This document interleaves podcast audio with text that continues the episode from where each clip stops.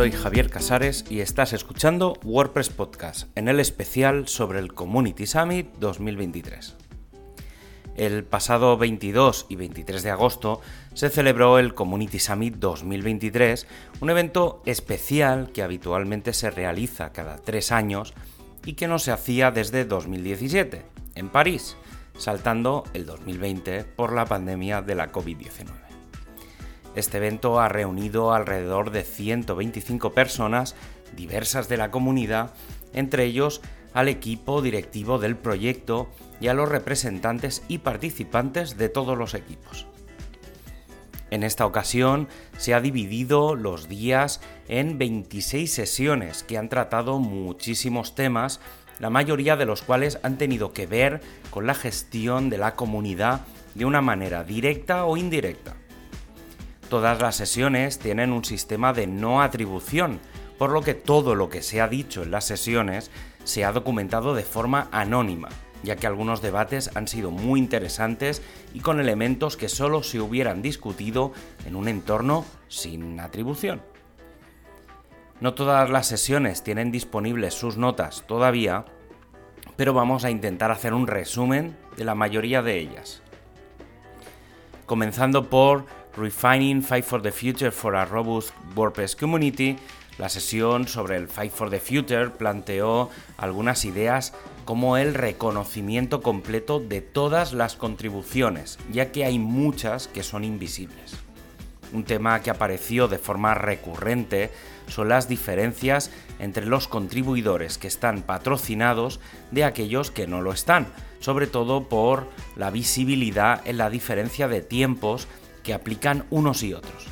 Incluso la posibilidad de disponer de gente contribuyendo sin la necesidad de que sean empleados de la empresa. Sin duda, los retos del proyecto, gestión y mejora del Fight for the Future están delante y con muchas opciones de mejora. En Building Trust in WordPress CMS and Plugin Security, la seguridad de WordPress es un elemento que está ahí a la que se le presta atención puntualmente y a la que la comunidad le debería prestar más atención. Para comenzar, la comunicación sobre las prácticas de seguridad deberían estar no solo en la página global, sino ser parte de los distintos equipos que están implicados. Incluso la propia comunidad es la que debería liderar la conversación sobre seguridad y no dejarla en manos de terceros. El planteamiento de que la comunidad disponga de herramientas para mejorar la seguridad de plugins y temas o incluso que exista un sistema de modo seguro en caso de que exista algún tipo de problema de seguridad en el sitio. Sobre Accessibility in the WordPress Project, ¿qué significaría que WordPress sea Accessibility First? diseño, desarrollo, documentación, muchos elementos dependen de este sistema que necesitaría, para empezar, de una documentación y metodología y una guía de estilo para aplicar a todo el proyecto. Como inicio se podría plantear el uso de pequeñas checklists que no supongan un gran sobreesfuerzo. Desde WordPress 5.9 no ha habido nadie liderando la accesibilidad en los lanzamientos de versiones, aunque no es lo único que necesita tener algo de revisión. Un ejemplo claro es WordPress TV, donde muchos de los vídeos no tienen subtítulos, lo que no ayuda a personas con distintas capacidades e incluso a la traducción e inclusión de aquellas personas que no conocen el idioma en el que se reproduce el vídeo sobre how does the Make Team ecosystem work and how are we connected.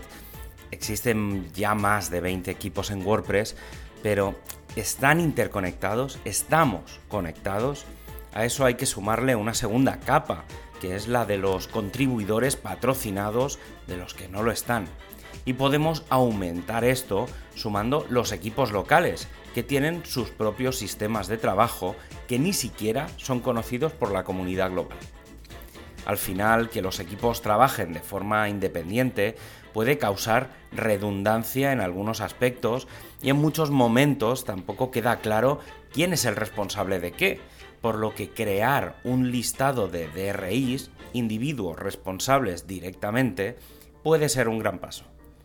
Un aspecto importante está en la posibilidad de que las meetups o los equipos locales dediquen cierto tiempo a hacer el onboarding global de la comunidad, ayudando a crear las cuentas de usuario, las cuentas de Slack y la explicación de los equipos.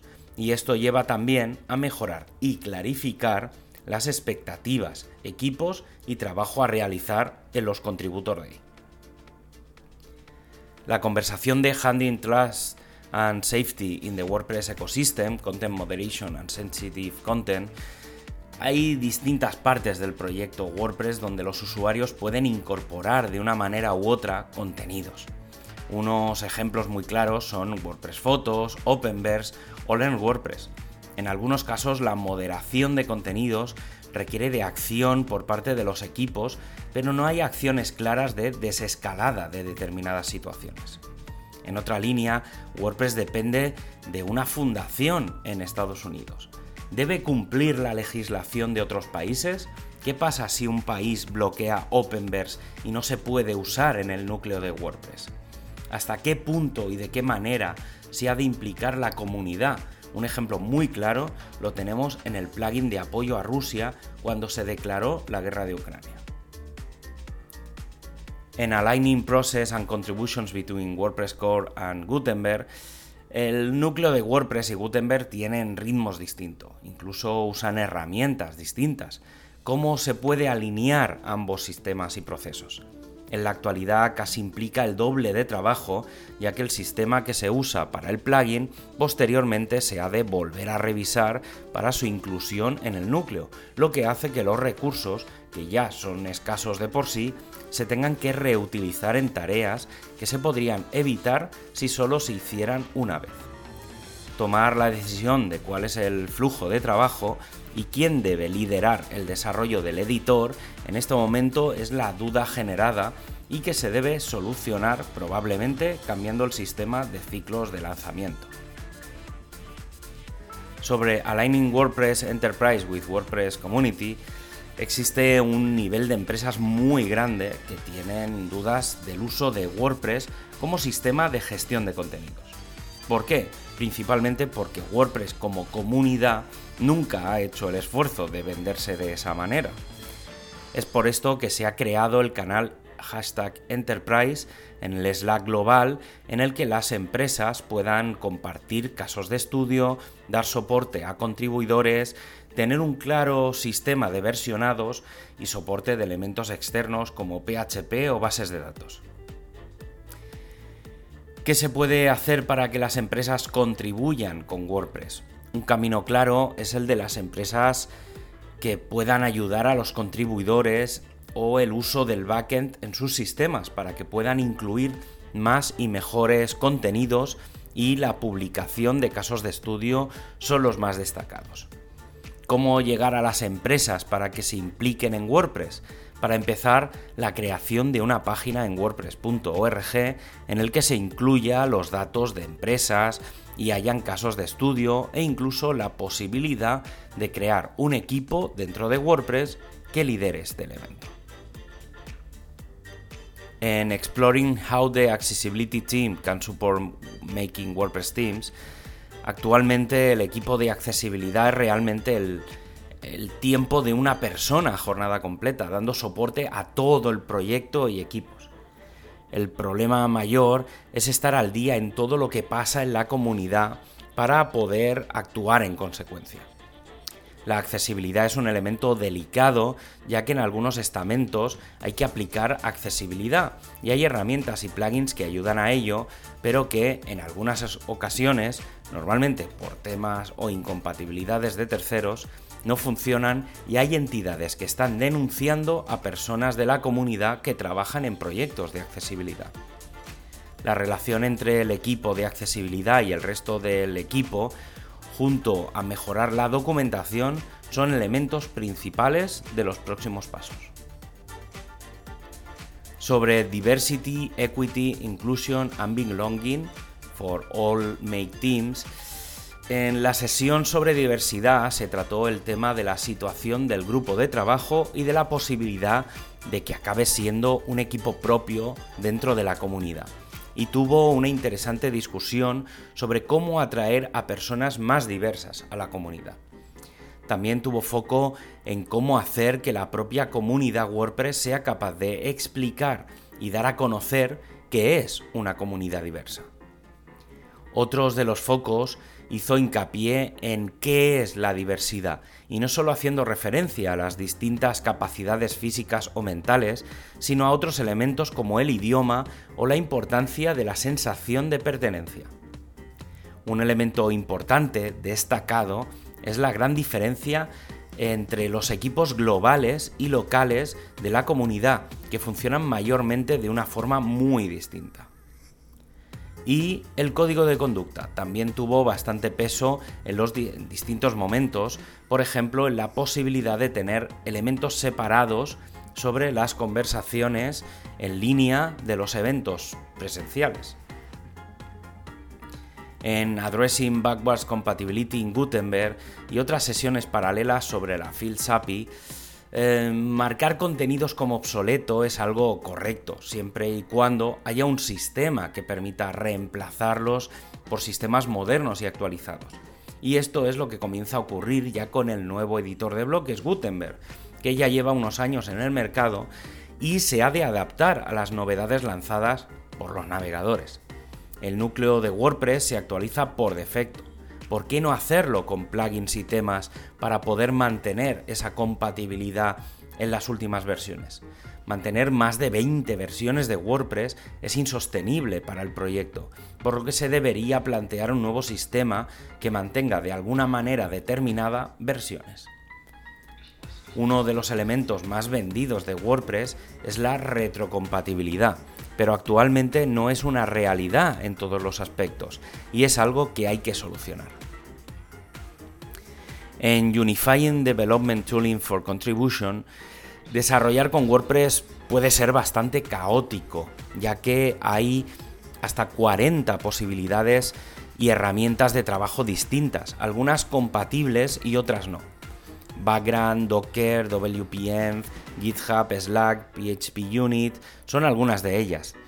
Y se debería crear un estándar de desarrollo y de herramientas de comunicación. Herramientas como WP Now o WordPress Playground son muy prometedoras, pero aún no estamos ahí. Documentación, onboarding, automatización y la posibilidad de enlazar a herramientas de terceros son algunos elementos comunes para continuar y priorizar las herramientas de código abierto para el desarrollo. Sobre Revitalizing Contributor Teams Leadership Pipeline, cómo podemos conseguir nuevas personas que lideren la comunidad. Sin duda, la pandemia de la COVID-19 ha afectado enormemente a la comunidad WordPress y se han hecho esfuerzos como el proyecto de reactivación de Meetup o la nueva página de contribución pero no hay suficientes personas para organizar eventos. El proyecto de mentorías y la posibilidad de conseguir nuevos mentores deben ser parte de los próximos pasos, además de mejorar la manera de dar reconocimiento, ampliando el uso de los perfiles y dándoles más valor.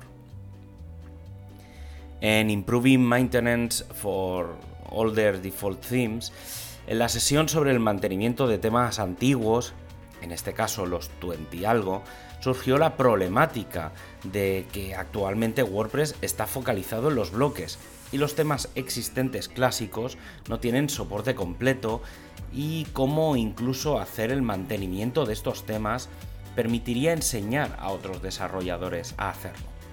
También surgió la posibilidad de que los temas no solo se actualicen cuando haya una versión mayor de WordPress, sino que exista la posibilidad de que tengan actualizaciones más continuadas.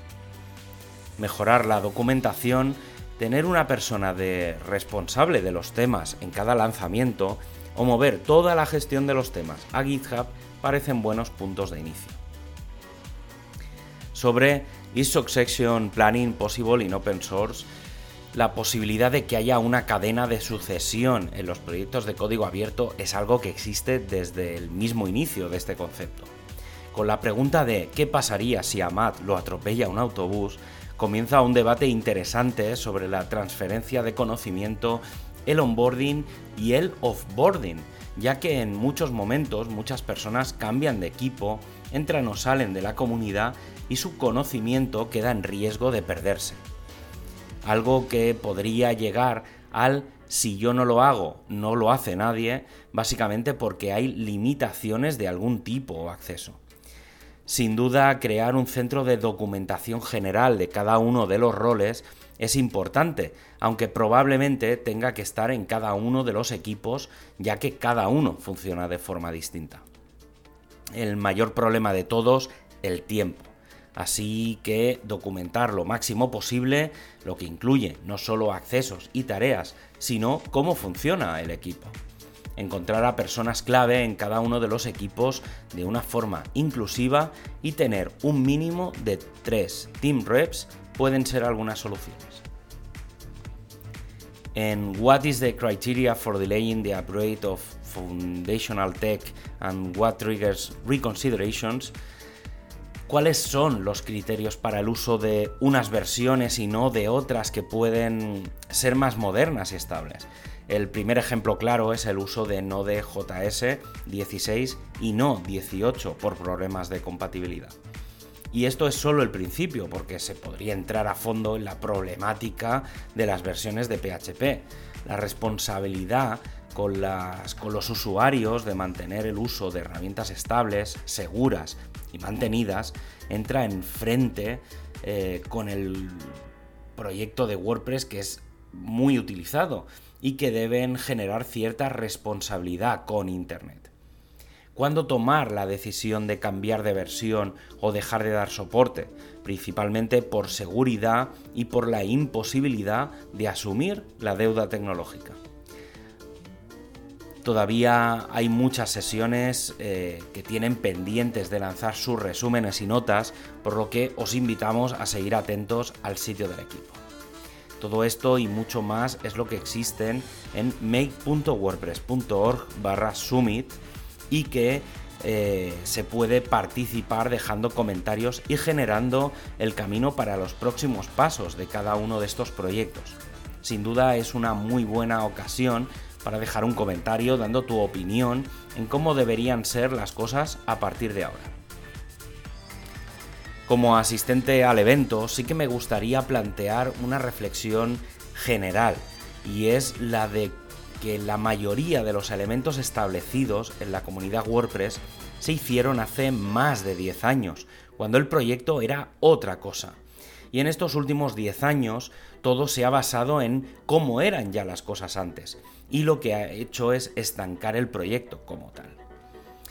Es cierto que hay equipos que se han adaptado muy rápidamente, como es el de la comunidad con las nuevas Next Generation WordCamp, pero aún así seguimos pensando en una comunidad de 10 equipos y no de más de 20, en una forma de trabajo de PHP de cómo era antiguamente y cómo ahora que sale una versión nueva cada año. Y lo más importante, que quizá no haya quedado reflejado aún en los resúmenes, que es el no saber claramente quién tiene el poder en la comunidad. Porque se supone que no debe haber gente con poder dentro de la comunidad y cómo ese poder pasa de unas personas a otras. Esa falta de definición de qué es un team rep, o los representantes de equipo, que se eligen habitualmente cada año y que son los que tiran del carro de cada uno de ellos, y la no posibilidad de usar el concepto de team lead o líder de equipo, aunque sea lo que realmente hacen. Genera mucha discusión en el escalado de las personas dentro de los equipos globales, pero también locales, donde el poder está en manos de unos pocos. Y para acabar, este podcast se distribuye con licencia EUPL. Tienes todos los enlaces para ampliar la información en wordpresspodcast.es. Un abrazo y hasta el próximo programa.